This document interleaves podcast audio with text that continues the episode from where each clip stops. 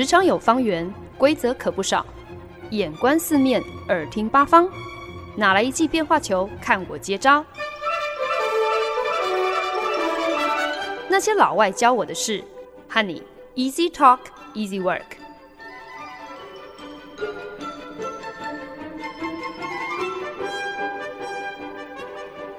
您现在收听的是《那些老外教我的事》，我是焕恩。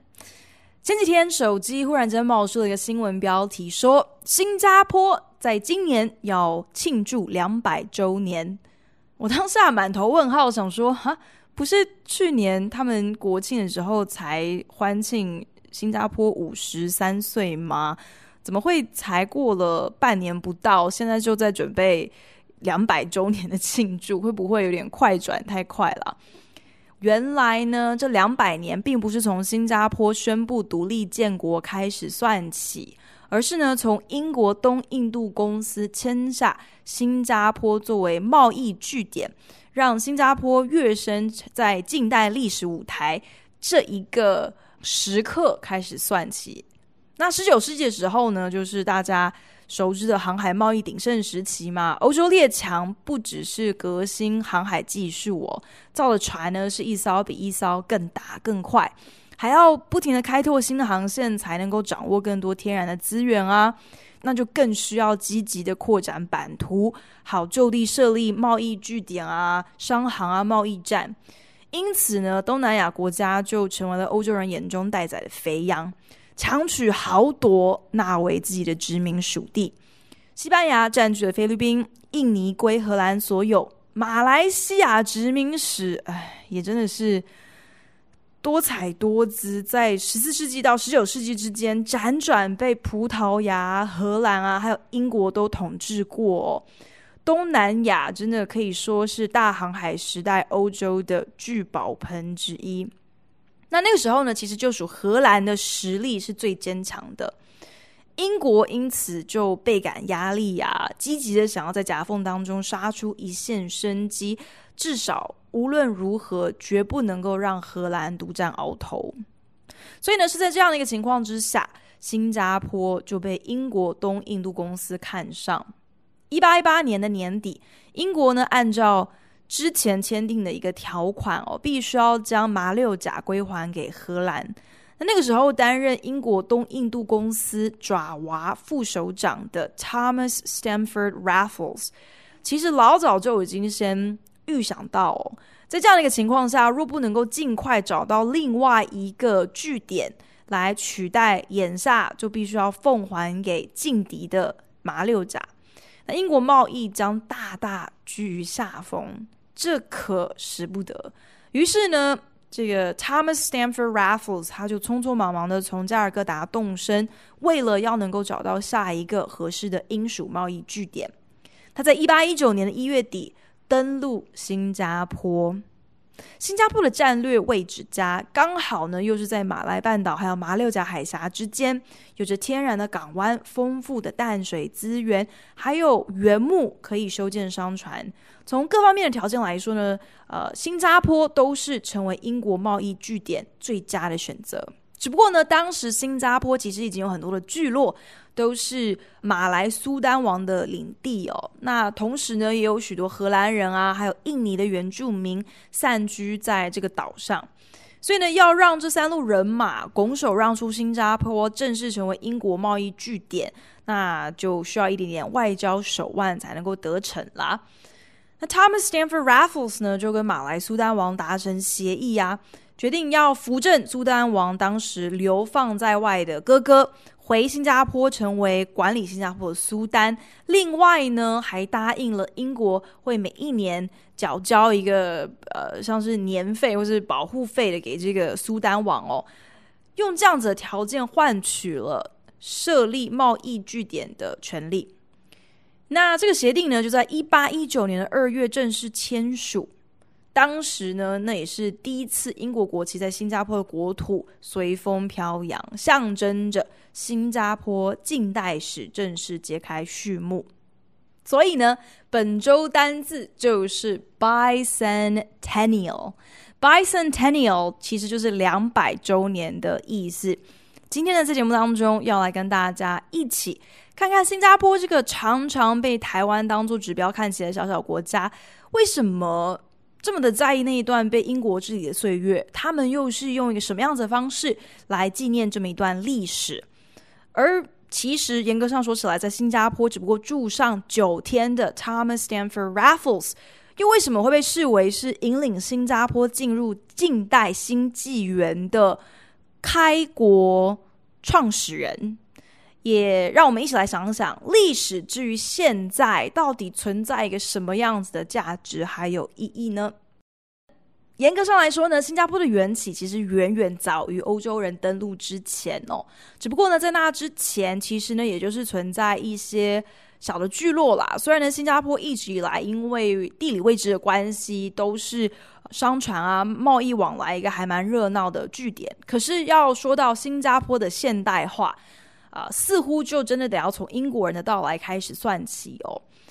只不过我就觉得特别有趣啊！以台湾史来说，其实我们应该可以一路追溯到十五世纪的明朝，甚至更早，在元朝时候就已经有关于澎湖的一些历史记载哦。不过，如果我们是以现代化的建树来决定台湾史上指标性的里程碑，那按照新加坡两百周年这个计算的逻辑，好像我们也应该要记得去纪念刘铭传来替台湾搭建的第一条铁路。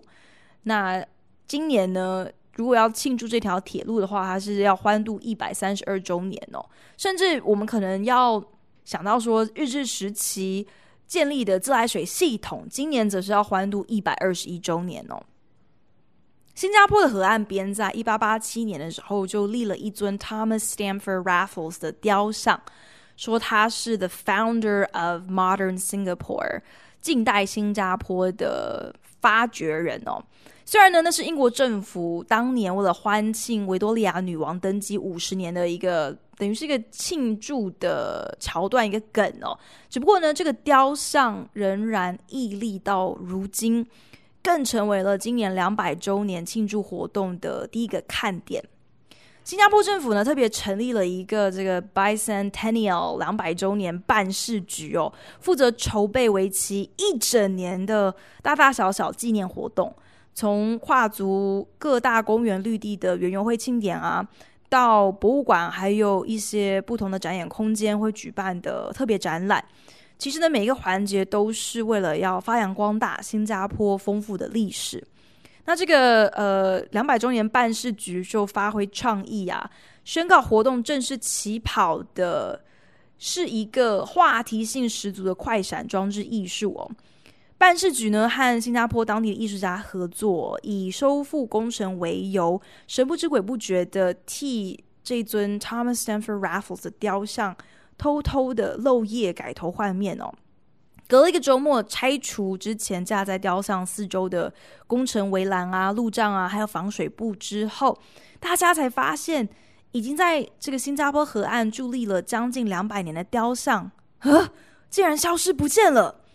仔细一看，才发现哦，没有了，它其实还在。原来只是艺术家很聪明的替这个雕像。上了一个像是迷彩一样的一个彩绘哦，所以呢，当你从特定的角度去看这个雕像的时候，仿佛这一个雕像隐身进了对岸林立的摩天大楼。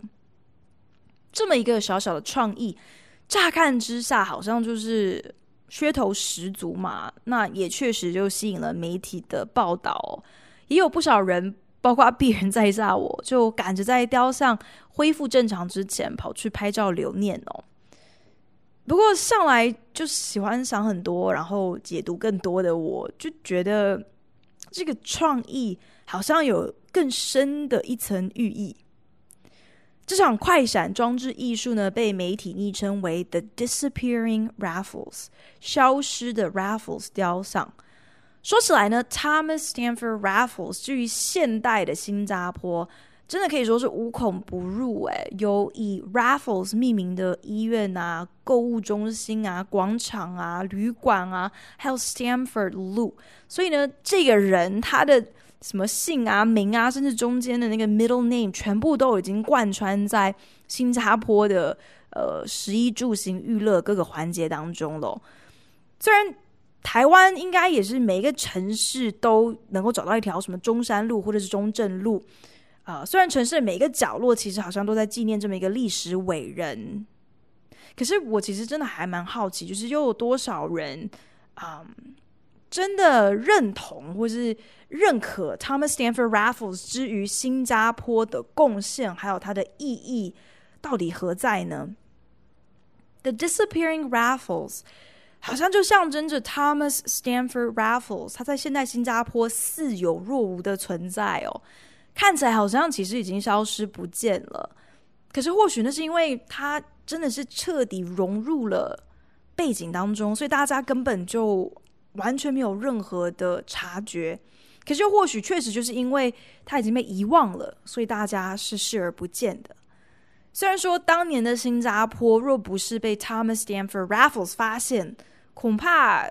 没隔多久，另外也会有来自新加坡啊，或者是荷兰啊，还是葡萄牙的探险家、航海家紧跟在后，他们也是会抢下新加坡的。可是 Thomas Stamford Raffles，他就算称不上是新加坡的国父，确实也是新加坡的 founder，是新加坡的发掘人。他这个小小有点无心插柳的发现哦，也算得上是新加坡现代化两百年的立基点，还有一个起始点哦。所以就算是他。的贡献还有意义消失在年轻人的脑海当中，消失在现代生活的背景里。这个人物他的建树，他曾经的存在，其实你依然可以依据现在新加坡的存在而得到验证。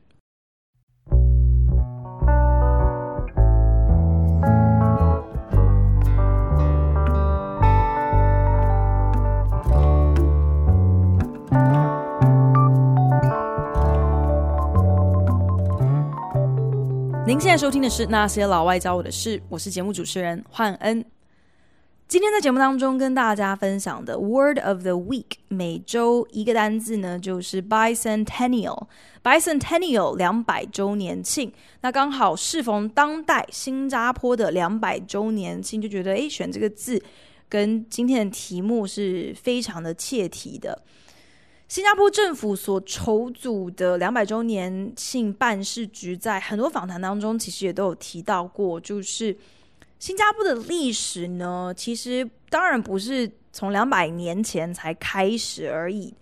早在一八一九年之前，其实你还是可以细数长达五百多年的新加坡历史哦。啊、他们当然也有所贡献，去奠定了今天新加坡的样貌。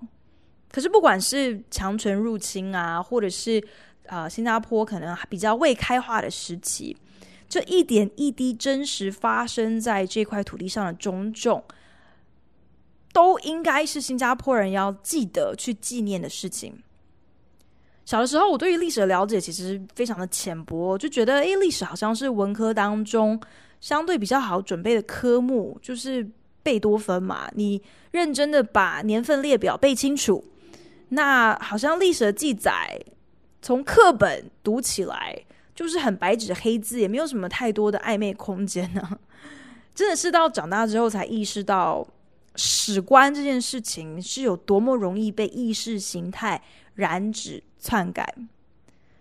历史的记载，很多时候我们都知道，就是战胜者的论述嘛，而避重就轻就是他们最喜欢使用的滤镜。可是，我们要去挑剔别人、批评别人，总是特别的容易啊。我们当然可以去质疑说，任何历史的撰写大多应该是有所偏颇吧，甚至呢，沦为当权者的政治工具，这也是很常听到的，现在仍然在发生的事情。比方说，嗯，南京大屠杀这件事情，在日本的教科书里头是只字不提的。可是我们。仔细想想，可能就连自己昨天午餐吃了什么，我们可能都会记不太清楚哦。又或者，如果你今天要你去呃陈述，诶，上个礼拜你跟客户开的那个一塌糊涂的会，最后搞丢了一笔重大业务的那场会议，到底发生什么事情？如果你去问三个不同的同事，搞不好会出现三个不同的版本，然后再去问客户，搞不好客户又会有第四个版本哦。所以我觉得这几个例子是在证明说，我们的短期记忆是何其的不可靠啊！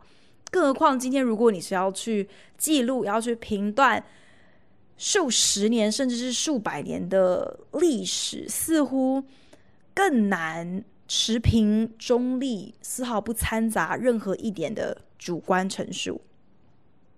二零一四年的时候，美国推出了一个红极一时的电视影集哦，叫做《The Affair》。《The Affair》它的剧情虽然就是很老梗的，在描述一对已婚男女他们外遇的故事哦，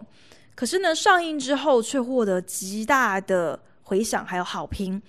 女主角呢，甚至在开播第一季就一举夺下了金球奖的最佳女主角。除了精湛的演技之外呢，其实我觉得，呃，《The Affair》之所以如此的受欢迎、受到瞩目，一切应该要归功于这个影集独树一格的故事叙述方式哦。第一季的每一集呢，它拍摄的手法、叙事的观点，就是轮流以男女主角的观点出发哦。然后去叙述同一件事情，所以呢，每一集头半个小时呢，可能就是先从男主角的观点去描绘他记忆中发生的这件事情。那他记忆中可能初次见到女主角的时候，记得对方穿得很性感，穿得很少，然后跟他的互动是很自信的，嗯，好像很恣意的在跟男主角调情。可是节目的下半个小时，就换成是从女主角的观点去回忆同样的一件事情。初次见面的时候，女主角眼中的自己，反而被陈述的是一个很含蓄，甚至是有一点点自卑的一个纯情的女生。甚至在她的记忆当中，她的身上还多出了一件根本不存在在男主角记忆中的一个长袖线衫。这部电视剧的设定就很有趣的是建构在。我们每一个人，即便今天我们是共同去经历了同样的一件事情，可是不只是我们的记忆不可靠，我们的主观意识很多时候是在我们毫无察觉情况之下渗透，去影响我们怎么样去解读同样一件事情。即便这可能是一个就前五分钟才发生的事情，我们的看法、我们的记忆点，嗯。我们让我们印象深刻的东西，可能都会跟身边的人是完全不同的。按照这样的一个逻辑，那不管历史的记录再怎样子的严谨，其实真的也很难百分之一百客观中立哦。很多事情的功过对错，很多时候其实也都是相对于你今天到底是从谁的观点去评价，甚至呢是在什么样的一个时代背景之下去回顾它。比方说，曾几何时呢？美国人每一年十月中都会庆祝哥伦布发现新大陆。诶，可是如今呢，哥伦布已经被认定是一个历史上的恶人。你庆祝他这样的一个恶人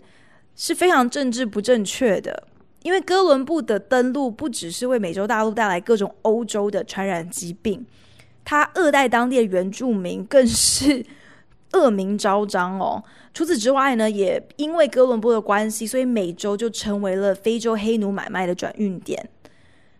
曾几何时，普遍的大众观点是认同哥伦布他发现新大陆是一件天大的贡献，他功过于罪。所以呢，刚刚讲的这些恶行其实不谈也罢。比较重要的是，哥伦布发现了新大陆。可是，随着人权意识抬头，庆祝哥伦布发现新大陆反而成了一件美国人极度鄙视的事情。如果你公然的说：“哦，我我在这个哥伦布纪念日放假的话”，你是会被别人另眼看待的。也因此呢，B 公司甚至就毅然决然的废掉了 Columbus Day 这个国定假日哦，取而代之的是军人节，是 Veterans Day。好像转而去歌颂，为了保家卫国，所以做尽怎么样子不人道的事情，也都情有可原的。美国阿兵哥是一个相对政治更正确的选择。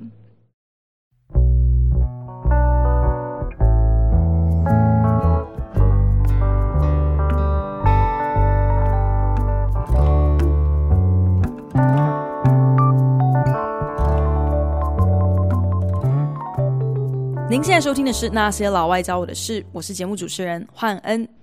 为了庆祝新加坡两百周年所以新加坡政府呢很用心良苦的设计了一个快闪装置艺术的活动哦，将伫立在新加坡河边的新加坡发掘人 Thomas Stamford Raffles 的雕像上了跟背景高楼大厦融为一体的一些颜色哦，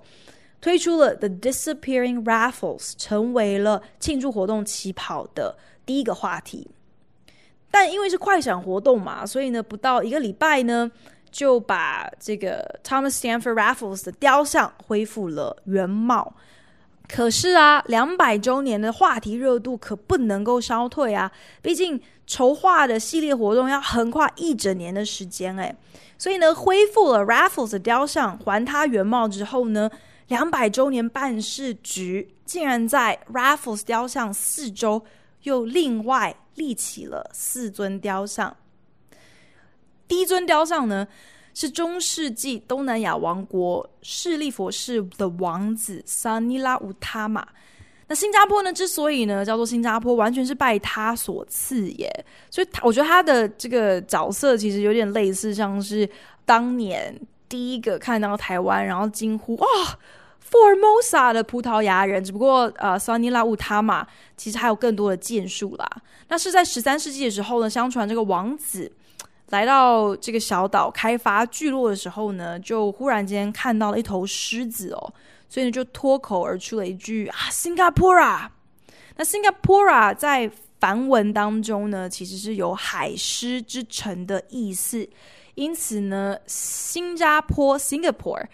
就得了它的名字，也因为 Singapore 这个海狮之城的意思，进而延伸出人鱼狮 Merlion 这么一个新加坡有名的地标。另外三座雕像呢，分别是三个代表最早移居新加坡拓荒的先发人哦。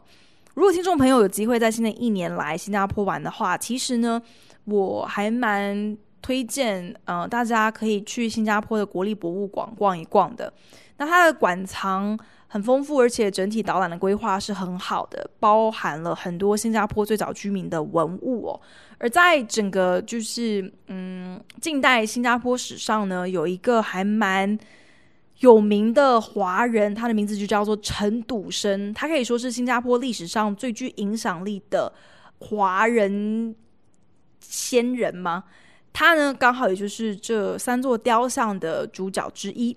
那陈笃生呢，他其实生在麻六甲，父亲是福建移民哦。他呢，其实就是在两百年前，一八一九年的时候，随着第一批的移民移居到新加坡，开始新的生活。那陈笃生从一些小本生意做起，就是照卖蔬菜水果啊。不过呢，虽然他生意头脑很好，但是真正让他咸鱼翻身的。让他成为当时的这个 rich Asian 富亚洲富豪，其实是他跟英国的呃合伙人有一些投资的生意，让他翻倍再翻倍赚了大钱。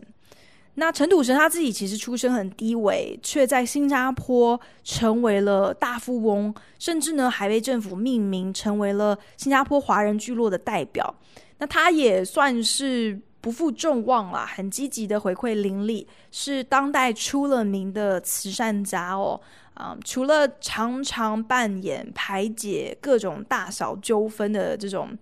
维持社区和平的大家长这样的角色之外呢，陈笃生他也自掏腰包挹注穷人，如果需要办一些丧礼、啊、安葬亲人等等，付不出钱来，陈笃生都。呃，自告奋勇的来帮这些穷人一个忙哦。他甚至呢还出钱盖了一座医院。那这个医院呢，其实呢虽然他是华人，可是他从来就没有希望说这个医院只能够照顾华侨哦。反而他的盖医院的初衷是希望可以帮助所有的穷苦人家。陈笃生医院直到今天的新加坡都还是在开业的医院之一呢。剩下两座雕像呢，分别是 Munshi Abdullah 跟 Naranai Pillai。那前者呢，是当年 Raffles 他的秘书、马来翻译官还有家教。Abdullah 呢，他的本职其实是一个老师。那他曾经呢，在马六甲负责教驻扎当地的印度军人说马来话，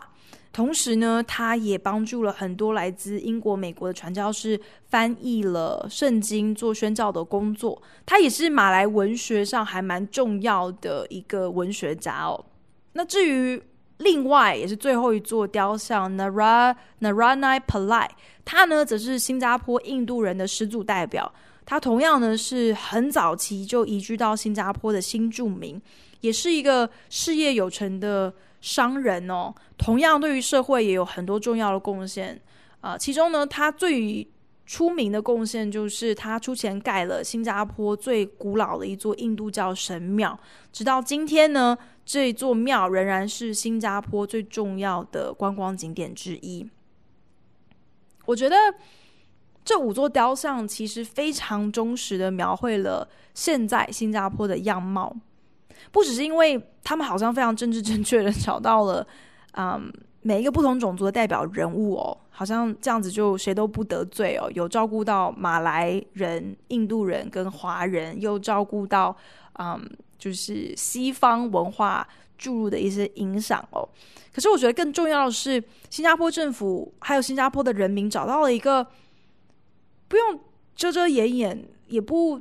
崇洋媚外，不谄媚，毫不迷失自我认同的方式，去接纳了新加坡一路走来的每一个面貌。如果你问新加坡人，新加坡的国父是谁？毋庸置疑，大家的答案绝对都会是李光耀。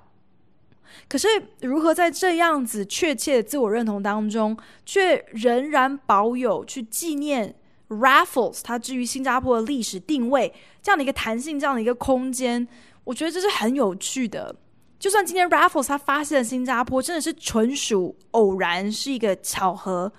又就算今天不是 Raffles 他发现，可能也会是下一个下下个欧洲白人发现。但即便如此，新加坡人仍然认同新加坡是 Raffles 发现的这个事实。他们承认、接受，甚至是庆祝这个事实。我心中还是不免会好奇，就是会想要就地访问一下新加坡人对于 Thomas Stamford Raffles 到底有些什么样子的观感啊？所以呢，我就还蛮就地取材的，问了身边的同事。其实有点突兀，就很像正常人可能很少会在街头上随便拦住一个路人问说：“哎哎哎，你你对于？”当年那个发现台湾高呼“哦，Formosa” 那个葡萄牙人，你有什么感觉啊？所以同事就有点小小的惊讶吧，可是还是很认真的回应我，就说：“其实啊，Raffles 他确实是一个啊、时代的指标人物嘛，是一个时代的 icon。可是呢，就是仅限于那个时代，那个时代的人当时就是需要有这样的一个 icon 来代表。”老外强权虽然侵入了这块土地，但是他们是有照顾到新加坡人的，所以呢，Raffles 好像就很很理所当然的成了那个可以填补这样的一个需求、这样的一个空白的白人。可是时代会改啊，社会也在进步啊，人的想法还有需求也会跟着时代更迭有所不同啊。有一些 icon 过了一定的时代，可能它 icon 的意义也会不一样啊。我就忍不住追问啊，很好奇。那对于像他年轻一辈的新加坡人来说，他们是不是知道，或者是是不是认同 Raffle 所谓的贡献？所以同事这时候就故作幽默的说：“当然知道啊，因为历史课本里头都有教嘛。这个政治宣导 （propaganda） 要从小开始做起。可是呢，像他这一辈新加坡人都是比较 aware、比较有感的嘛，都很清楚自己的国家，一个国家的成立并不可能就是归功于一个人而已。”然后到这里的时候，同事忍不住就反问我啊，就说：“哎，莫非是因为新加坡口述力的新的雕像，才引发我有这么多的问题哦？”同事事后马上纠正我，就说：“哦，Raffles 不是新加坡的国父哦，大家都知道新加坡的国父那就是李光耀 Raffles 不过就是一个不小心路过，然后发现新加坡的白人而已，a stumbler across an island。那既然这家伙只是碰巧路过，今天就算不是他，也可能是另外一个随便路过的白人老外。那这样讲起来，好像根本就没有什么值得庆祝或者是纪念的意义跟价值啊。可是同事在这边却很一针见血的点出来，其实很多历史的里程碑，常常也都是因为就是走了一点狗屎运嘛，一不小心就天时地利人和啊，像是柏林围墙的倒下。或是本来应该是被研发出来是要治疗心血管疾病，但最终竟然因为意外的副作用而大卖的威尔刚，你今天不能够因为阴错阳差就否定掉好运所带来的成就。虽然呢，政府宣传两百周年的手法，就常常是一副就是好像新加坡在英国人来之前。是一个未开化的沼泽蛮荒之地一样，可是呢，事实上是早在英国人之前的新加坡，它就已经是一个非常活跃、非常热闹的贸易海港。那节目稍早提到的那位舍利弗士王子，呃，他在惊呼 Singapore 之后呢，他其实就是比福尔摩沙那个葡萄牙人好很多，因为他是有在这个岛上耕耘，有积极的扶植这个聚落的，所以。呃，新加坡并不是在两百年前才真的变成一个文明的地方。早在两百年之前，英国人到来之前呢，其实呢，呃，新加坡就是有在被管理、在被开发的。也就是因为如此哦，所以 Raffles 雕像周围会多出另外这四尊雕像。因为新加坡多的是像我同事一样这样子自主思考、会提问、会质疑单一表述的知识分子，知道说一个国家的孕育，特别是像新加坡这么一个，如果是从独立建国算起，其实是很年轻的国家，可是它种族那么多元，这样的国家的养成，其实他们的历史是很丰富、是很错综复杂的，并不能够归咎于一个人的建树，也不能够。只采纳单一的一种说法。新加坡的历史以及如何要去回顾这么一段丰富的历史，怎么样去纪念这样子的发生？其实呢，呃，自然也必须要开始从过往可能只是歌颂英国人的建树啊，要慢慢的演化成为一个能够。充分代表新加坡当前的国情还有社会现况的更多元的一个论述的方式。